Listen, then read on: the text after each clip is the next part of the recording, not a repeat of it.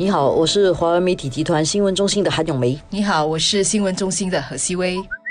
今天我们来谈一个政治问题，因为在星期一的时候啊，国大的那个政策研究所办了一个政策论坛——透视新加坡政策论坛。因为今年是大选年呐。我猜啦，因为是大选年，所以这次的论坛也用一个非常政治的题目，它就是谈新加坡政治，主题就是政治。对，这次的开场呢是由副总理王瑞杰开场，然后呢结束的一个对话会又由这个第四代的第二号人物陈振声来做总结的对话。所以整个论坛哦，我们都去听了，也有挺多反对党的党魁人物和至少是领导层的人物都出席了，比如说大马尔啊、吴明胜啊，他们都出席了，然后那个陈。青木一生的政党前进党也有代表，而且他们都发问问题。有意思的是，因为这是一个政策论坛，所以很多来的都是学者，所以在发问问题的时候比较君子的问问题，就比较有建设性的，对，冷静。然后在回答的时候，其实也挺开诚布公的回答。我们先从王瑞杰这方面去说，他说接下来要继续建构这个国家新的那个基石，就是他所领导的那个对话会啦，Singapore Together，群策群力共创未来。那这个对话会我是差不多去年的时候开始的，广邀大家参加他们的活动啦，给意见啊，集思广益这样子。所以他觉得说，把它等同于过去建国那一代的时候的祖屋的这个住房的那个政策。这个可能我们就会比较有疑问了，是因为他是说哦，正如我们建国领袖啊，把居者有其屋作为新加坡的基石政策，让新加坡人参与国家的未来，共享这个国家进步的果实啊。现在那个这个群策群力共创未来，也是建构国家的新基石。我觉得这两样东西就让我觉得有点不太容易理解，因为一个呢是解决民生问题，居者有其屋实质的；另外一个呢是一个抽象的，是一个概念的东西，群策群力共创未来。而且这个是一个普世的道理嘛，就大家都要的。这个没有一个政府可以说我不要群策群力，我不要跟你一起共创未来，一定是民主制度国家里面都是这样。当然这个理念。是很好的，只是这个理念作为你的一个好像独特性的东西啊，这个好像只有新加坡政府能够提供的这一点，你就会让他觉得这个有点太抽象了，可能还需要时间去考验，是不是最后有一个什么政策，真的是举国上下大家一起制定出来的，可能有这样的一个标志性的政策的时候。这个东西才会让人家看到，甚至可能不应该是一个政策，它可能是应该是一个体制。这个体制是群策群力一起想出来的。但是我们都知道，社会要想一个体制，通常都是比较困难的嘛。我们真的能够做出一个这样的东西吗？这一点很难想象出来。所以你让人们接受一个不能想象的东西，哇，这个是非常大的挑战。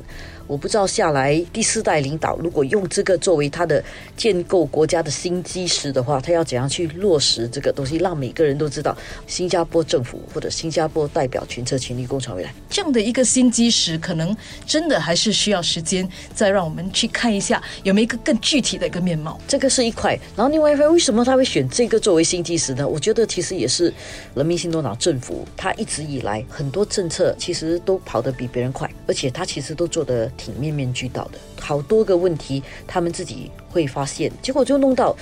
我们要谈的另外一个问题，就是新加坡的反对党到底要扮演什么角色？因为你什么都做了吧，这样到底反对党有什么好做？然后反对党如果没有什么东西特别可以提出来的话，这样行动党又没有什么东西可以提出来说，那个是我要做给大家的，因为什么？该做的他都做了，他也只好提一个抽象的概念，就是我们要共创未来。但是反过来，我们就来看反对党。香港的号早报，他提了一个很有意思的东西，就是反对党到底要什么？而这个反对党到底要什么，其实是建立在新加坡人到底要什么？对，就是因为新加坡人也不知道自己要一个怎么样的反对党，对，所以反对党也就在猜测新加坡人到底要他们做些什么，是要他们。非常激进，什么都去反对，还是其实他们是要一个 PAP like，就是像那个 PAP 这样的一个政党，所以就是一个很好玩的一个局面。你说他要一个什么都反对的吗？他肯定不是。新加坡人其实蛮理性的。有一些人当然什么都反对，当然有一些人，但是这个绝对不是最大的公约数。我觉得比较多新加坡人只是知道自己不要什么，就是我不要一个一党独大的政府，我不要一个什么都听你的话的一个政府。所以反对党他没有办法提供一个东西，要不要给一个党独大，然后自己能够提出一个很好的建议，让人民把票选给他。所以他只好提出一点，就是像共产党提的。他要否定这个人民行动党的三分之二优势。为什么是三分之二的优势？因为我们如果要修宪呢，这个三分之二的票数才能够修宪。所以他们就在这个基础上去想，要怎样推翻怎么样这个三分之二？但是要推翻三分之二，你要其他的政党拿三分之一对。但是要拿三分之一也真的不容易。然后反对党能不能团结起来去拿这个三分之一呢？这点又很难哦。对，因为反对党他们。之间没有共同的理念，甚至他们个别的理念也不强，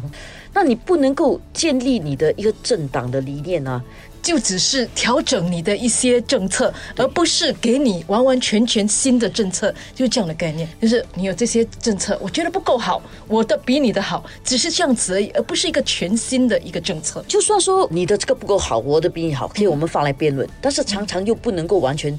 否定掉你的面面俱圆都比别人好，因为政策的东西很多时候是这样的，就是它里面有十个项目，你可能其中七项很好，另外三项有一点漏洞，但是另外一方不能够只是专门改你三项的漏洞，因为你那七项也要能够做到，所以常常就在一种只是作为微调的一个作用，而不是真正能够提出一个替代的政策，这一点就让反对党挺为难的。